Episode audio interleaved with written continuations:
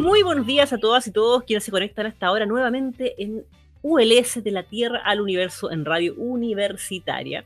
Mi nombre es Marcela Gatica y nuevamente hoy día vamos a conversar sobre un tema de interés transversal que tiene una base científica importante que a veces no nos cuestionamos y que tiene que ver con un tema que ha sido trending topic estas semanas que han pasado. Yo creo que todas y todos hemos disfrutado y nos hemos maravillado nuevamente con este espectáculo que tenemos cada cuatro años o cada cinco este año, que son los Juegos Olímpicos, ya que este año fueron en, en Tokio, ¿cierto? Y como cada, cada de estos juegos nos deleitan con hazañas, ¿cierto? Con la perfección humana, con ruptura de récords mundiales, récords olímpicos.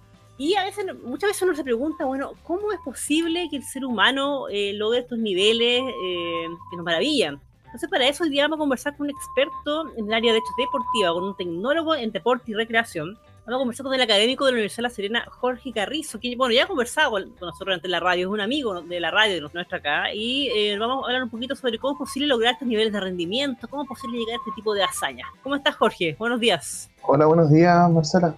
gracias por la invitación. No, bueno, muchas gracias a ti por, como siempre, por, por el tiempo. Y sé que siempre estas épocas inicio de semestre y todo, así que está bien, bien ajetreada.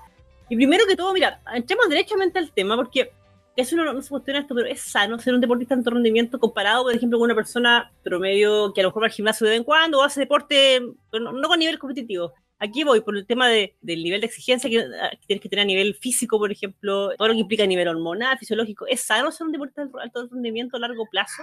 Bueno, el alto rendimiento es una de las cosas que uno tiene claro cuando habla de ejercicio físico y rendimiento deportivo. Rendimiento deportivo no es salud. O sea, ahí no se busca que el deportista se sienta bien o el objetivo no es que esté en un estado de bienestar. O sea, el objetivo es que cumpla, que obtenga resultados esperados. El mismo deportista, hay varios casos, entre ellos de Simone Biles, que ella plantea de que tiene, siente tanto dolor permanentemente que ya se acostumbró a que su dolor fuera parte de ella.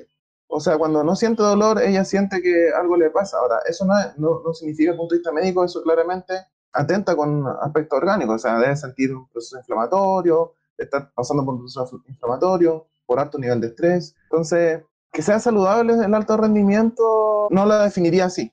O sea, acá el alto rendimiento lo que busca es logros deportivos.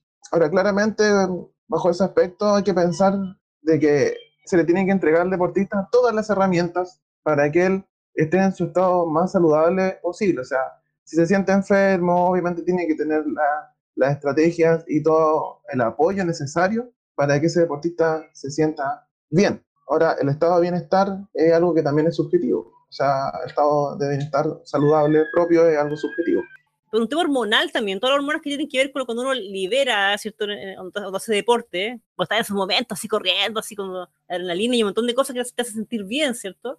Entiendo yo que, que un deporte de alto rendimiento, esa liberación hormonal, en, algunas hormonas, digamos así bien ampliamente, es como más extrema, hay más fluctuaciones porque tú estás en competencia más fuerte, comparado con lo que podría tener una persona como, no sé, como nosotros, que a lo mejor practica algún deporte un par de veces a la semana en forma más, más pausada. Entonces, lo que yo, había estudiado en la universidad era que las hormonas que tienen que ver como con la felicidad, entre comillas, felicidad o que se sienta mejor, como hay una liberación más extrema en los deportes de alto rendimiento, a veces son personas que como tienen como vaivenes o fluctuaciones de ánimo un poco mayores, a lo mejor no son tan, comillas, comillas, felices que una persona que a lo mejor puede practicar un deporte en forma más regular y, en un rango más pausado. ¿Es, que, verdad o es obsoleto eso? Es un poco complejo hacer la comparación entre la persona que existe regularmente para mantenerse saludable, al ejercicio, hacer el ejercicio físico, tanto físico como emocionalmente. Efectivamente hay una... Pensemos que estos deportistas alcanzan niveles super, super máximos. Aspecto que una persona que normal, ya, pensemos en una persona normal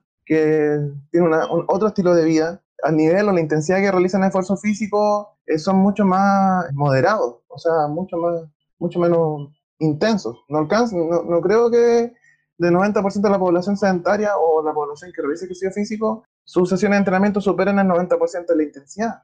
En estos casos de los deportistas, si bien es cierto, hay una serie de, hormonas asociadas, principalmente la endorfina, dopamina, tienen además receptores que son mucho más sensibles para poder realizar lo que ellos realizan, pero eso también le trae un, una satisfacción, o sea, sentir que estás dando tu máximo es ya más, más, más que satisfactorio por más que sientas dolor posterior y lograr el resultado que tanto trabajaste también es muy satisfactorio. Y esa satisfacción es como, lo lamentable es que cuando tú lograste ese resultado, viene un proceso nuevo. Tú tienes que de nuevo plantearte nuevos objetivos. Pero a veces es tan grande lo que alcanzaste que es difícil lograr esa motivación necesaria para poder intentarlo nuevamente, porque piensas en todo el sacrificio que has realizado. Un atleta de alto rendimiento, eh, hay que pensar también del tipo de disciplina que realiza, pero pensemos en las disciplinas tradicionales, las clásicas, el atletismo, levantamiento de pesas, la gimnasia, que son como los, los originales de los Juegos Olímpicos, de la Olimpiada, mejor dicho. Requieren que uno esté desde muy temprana edad, desde los 6 años, desde los 4 años, incluso en el tema de la gimnasia. Y son, destinas toda tu, toda tu edad, por lo menos más de 17 años, porque son además deportistas que a muy temprana edad ya están compitiendo. En la gimnasia están, a los 16 años ya tienen sus primeras presentaciones olímpicas. Caso excepcional, aparecen a los 19, 20 años. Entonces, imagínate, y no entrenan solamente 5 veces a la semana. Y si entrenan 5 veces a la semana, entrenarán en triple turno. O sea, son casi más de 8 horas que destinan diariamente, únicamente, exclusivamente, para lograr el objetivo que se viene en 4 años más. Además de toda la exigencia de tener que adaptarse al contexto social, o sea, eh, tienen que seguir, algunos tienen que seguir asistiendo al colegio, tienen que seguir privarse de muchos aspectos eh, que el resto no se priva, o sea, juntémonos en una pijamada, no puedo, mañana tengo entrenamiento a las 5 de la mañana. Y, es algo que no es fácil, no, es fácil imaginarse, o sea, eh, es, una, es una vida de alto sacrificio, de altas satisfacciones. La experiencia que me ha tocado es, de, de, distintas matices. Una de las cosas que, que es complejo el alto rendimiento es cómo logras un resultado si muchas veces no tienes todas las herramientas para poder competir de igual a igual con deportistas de otras latitudes que tienen un equipo completo, tienen los profesionales capacitados, los, los profesionales que, que, son parte de esos equipos, por ejemplo, en Estados Unidos, son profesionales seleccionados con pinza, no, no es que fue el amigo de alguien, no es que lo, lo conocí en tal lado, sino que son personas que, independientemente de sus habilidades emocionales, lo eligen precisamente porque tienen, la, tienen te va a dar el resultado esperado. Por ejemplo, la entrenadora anterior a Simone Biles, a la anterior de este año, por ejemplo, es una maestra que era muy exigente. De hecho, lo, primero que les dijo en esos cuatro años de preparación, que tenían que borrar de su, de su cara la sonrisa o que lo estaban disfrutando. Aspecto que Simone Biles es, totalmente contrario, o sea, ella disfruta, uno ve que ella disfruta la competencia, disfruta la exigencia, disfruta el logro, disfruta los fracasos, pero le, le exige a todos quienes trabajan con ella, tienen que privar la manifestación de felicidad de los entrenamientos. Totalmente contrario totalmente contrario a lo que hizo la entrenadora anterior, que les, permitía darse libertad a la gimnasta que disfrutaran, que se sentían libres de, entrenar ese día o que se sentían con mucho agotamiento físico y mental, eh, era posible eh, eh, cambiar, cambio acá, entonces ese, ese tipo de, de, selectividad no solamente es parte del, del, propio atleta, sino que todo un equipo atrás, todo un equipo altamente exigente, altamente profesional. Entonces, Imagínate levantarte todos los días sin tener ese equipo y con la meta de poder ir a una Olimpiada y tratar de competir por una medalla olímpica y que además te juzguen de que no diste tu mejor esfuerzo, de que no, no lograste medalla. Entonces, uno, uno, tiene que, sería interesante que estas Olimpiadas nos permitieran conocer un poco más lo que hay detrás. O sea, la mayoría de las personas normales esperan medallas. O sea, oh, ya, compite Chile ya. ¿Y qué medalla vamos a sacar? Clasificamos octavo de final. Que son entonces, eso, eso creo que eh, hay que ser un poco más, conocer un poco. Si, si, a uno le cuesta entrenar tres veces a la semana, imagínate lo que debe ser difícil entrenar siete veces a la semana. Bueno, sí, a veces da rabia en realidad que uno lee comentarios en redes sociales de gente que critica, que cómo, cómo somos tan mediocres, que no tenemos medalla olímpica y no, no piensa en, los contextos que tú dices muy bien, o sea, aquí hay, realidad incomparable. Hablar de un, de un documental que hay, una serie que está en TV Educa, que la recomiendo mucho, y este canal infantil que hay, que se creó en la pandemia en Chile, que hace un seguimiento de deportistas desde, la infancia, y muestra, por ejemplo, el Martín Vidaurri, o Villaurri, este chico que compitió en mountain bike, de hecho, en el Juego Olímpico, y lo mostraron ahí porque él ha sido campeón de varias cosas, uno ve, uno ve puros esfuerzos familiares acá detrás, o sea, es una historia de sacrificio. Principalmente el en, a nivel nacional, si bien se ha mejorado el apoyo financiero para estos atletas, cada vez como que hay más fondos destinados para mejorar la ciencia, para tener un equipo técnico capacitado, además de los beneficios que reciben los atletas. Pero pensemos que para ser un atleta de alto rendimiento, tú compites con otros más y tienes que justificar que eres la persona que va a representar al, país y eso te permite estar en el hotel del CAR, seleccionado, y vas a recibir una, una, cantidad, una beca que te va a permitir vivir por una cierta cantidad de tiempo.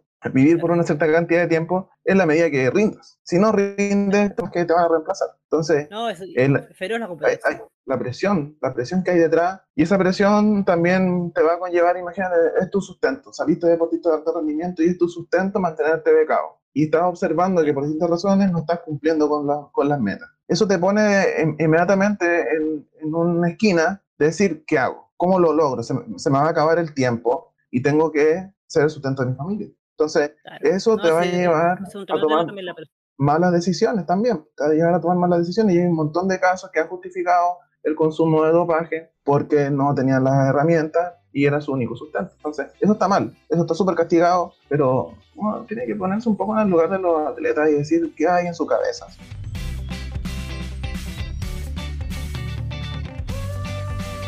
ULS, de la Tierra al Universo. Estimadas, estimados auditores, el día de hoy estamos conversando acerca de un tema que ha sido palestra eh, a nivel mundial en las últimas semanas. Tiene que ver con este hermoso evento que ocurre cada cuatro, bueno, o cinco años este año, eh, con los Juegos Olímpicos. Y estamos conversando acerca de, un aspecto que uno a veces se toca poco en los medios, que tiene que ver con cómo deportistas llegan a este nivel y que nos sorprenden con estas hazañas y ruptura de récord olímpico, récord mundiales cada cuatro años. Y para eso estamos conversando con un experto en el tema, con un tecnólogo en deporte y recreación, quien es académico también de la Universidad de La Serena. Estamos con Jorge Carrizo. En el primer bloque hablábamos un poco acerca de, bueno, hablamos de varios temas, pero hablamos sobre qué es lo que significa ser deportista de alto rendimiento, tanto en, la exigencia física, pero también mental de los deportistas, como la realidad chilena también, eh, por qué también eh, es injustificada estas críticas que a veces uno hace acerca de, que los deportistas no, tienen medallas, ¿cierto? O no, tantas medallas como nos gustaría, por ejemplo, en los Juegos Olímpicos, sin, sin conocer el contexto que hay detrás ¿cierto? De lo que significa ser un deportista en Chile y competir también a nivel internacional. Y Jorge, quería ahondar un poco ahora, el tema tiene que ver con, por ejemplo, mira, cuando uno ve la, alterofilia o levantamiento de pesa, los chinos, por ejemplo, China y chino, entiendo que son famosos ahí, bueno, tú, tú eres más del área, pero me puedes corregir, son, son famosos, entiendo su potencia a nivel mundial en esta área.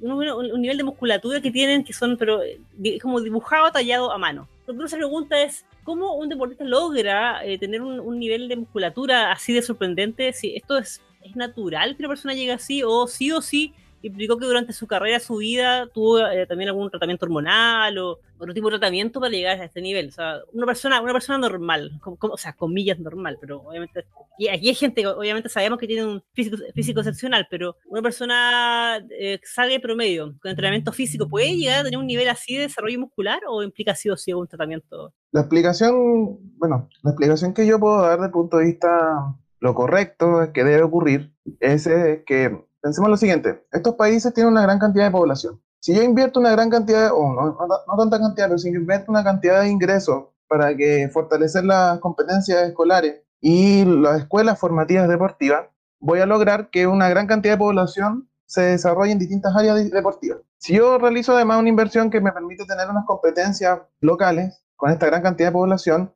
voy generando un principio una selección natural darwiniana donde se va reduciendo este cono. Sí, y cada vez van destacándose aquellos que tienen más competencia a muy temprana edad. Pensemos desde los, si esto es formativo, de muy temprana edad hay competencia desde los 7 años, donde los niños están levantando pesos, haciendo los gestos técnicos y se le evalúa por los gestos técnicos que realizan. Si a muy temprana edad este niño va potenciando sus herramientas en distintas disciplinas y se va especializando, cuando ese niño tenga 18 años va a tener muchas competencias en el, en su espalda, va a tener una gran cantidad de volumen anual realizado en relación a países que no hacen esa inversión deportiva. Por lo tanto, claramente, quien llega a ser la representación de ese país es aquel que tiene todas las condiciones biológicas y genéticas que se han ido potenciando en este largo camino olímpico. Por lo tanto, esa gran musculatura éticamente debiese ser, esa gran musculatura debiese ser producto de todo el volumen olímpico que han realizado por los últimos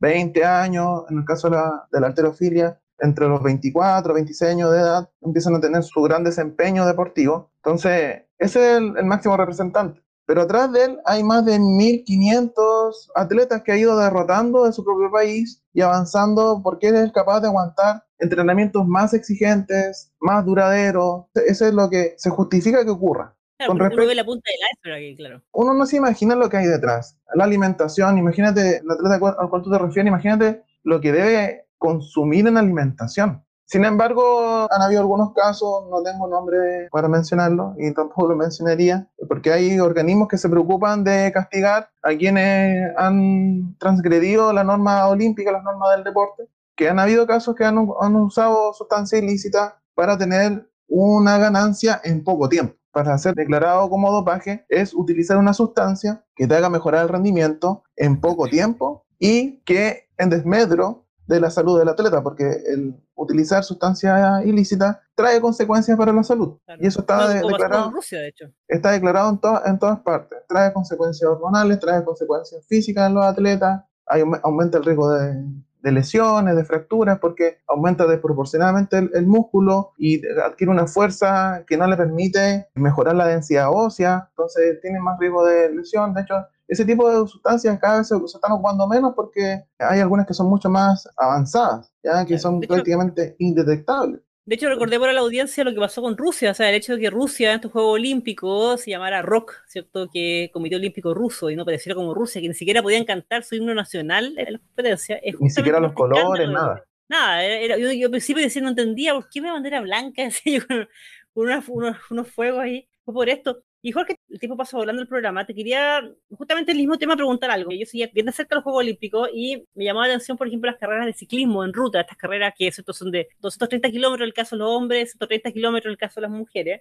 para que la gente se acuerde. Y vi dos hazañas que me llamaron la atención. En el caso de los hombres, eh, ganó un ecuatoriano, que fue histórico su medalla, pero él, él había, el domingo, antes de la carrera, la carrera fue como un miércoles, jueves por ahí, él había salido tercero en el Tour de Francia y después gana oro olímpico días después. O sea, imagínate el, el esfuerzo físico que implica esto, las curvas de rendimiento y todo. Y también el caso de las mujeres, hay una chica que es que no era la favorita para nada, que no iba con ningún equipo, que no sonaba ahí cuando uno escuchaba los Ah. comentarios. No me acuerdo el apellido, una austriaca que de hecho es doctora en matemáticas, es científica, ahí hemos posteado al respecto de ella. Ella estuvo retirada del deporte un rato. Y ella hizo una estrategia que yo no soy experta en el área, pero entiendo que es una estrategia que es suicida, que en el fondo se adelantó toda la carrera, con todo lo que implica el rendimiento, ahí está la, la presión mental. Toda la carrera se fue adelante, y no, no, no, no retrocedió, llegó primera, casi, casi desmayándose, y ganó, o sea, lo cual es, muy complicado. Generalmente los que van hacia adelante se, se los come el grupo, en el fondo. Mi pregunta es, ¿cómo es posible físicamente todas hazañas de ese tipo? O sea, una persona que el domingo corre el Tour de Francia, que es una de las competencias más fuertes que hay en el área, y días después gana el oro eh, olímpico, más encima como con treinta y tantos grados de temperatura, subiendo el Monte Fuji ahí en, en, en, en Japón, que era pura subida. ¿Cómo algo así es posible? O sea, estamos hablando de seres excepcionales físicamente.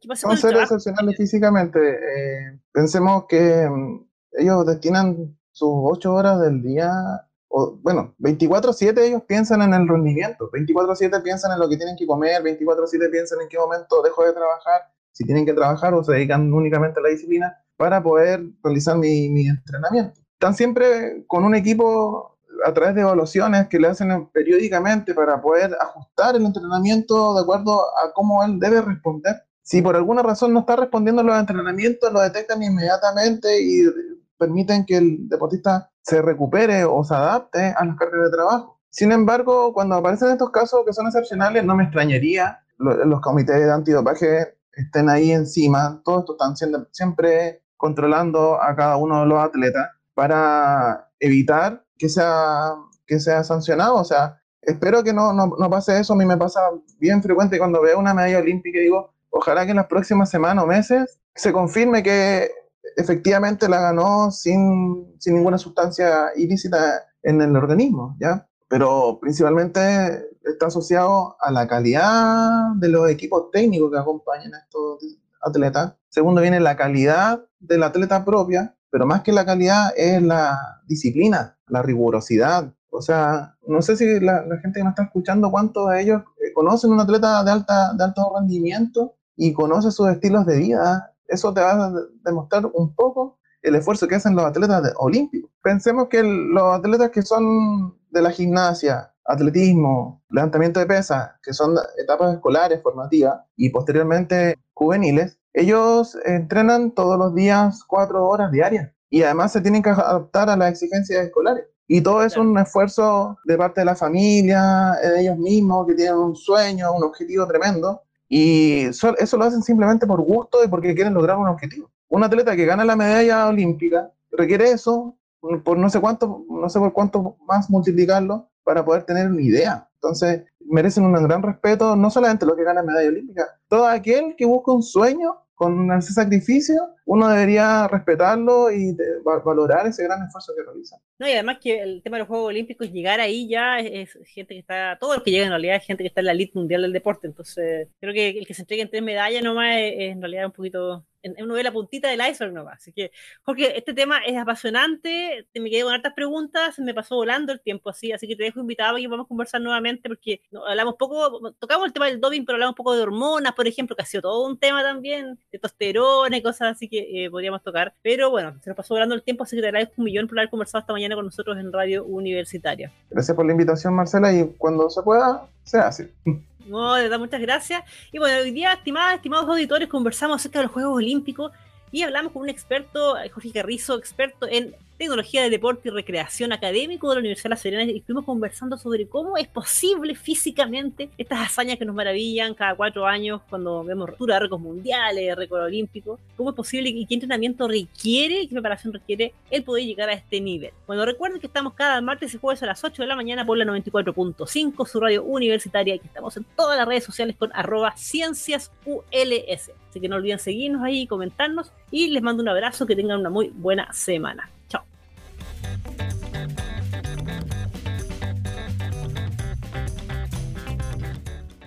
Las opiniones vertidas en este programa son de exclusiva responsabilidad de quienes las emiten y no representan necesariamente el pensamiento ni la línea editorial de esta emisora y o de la Universidad de La Serena.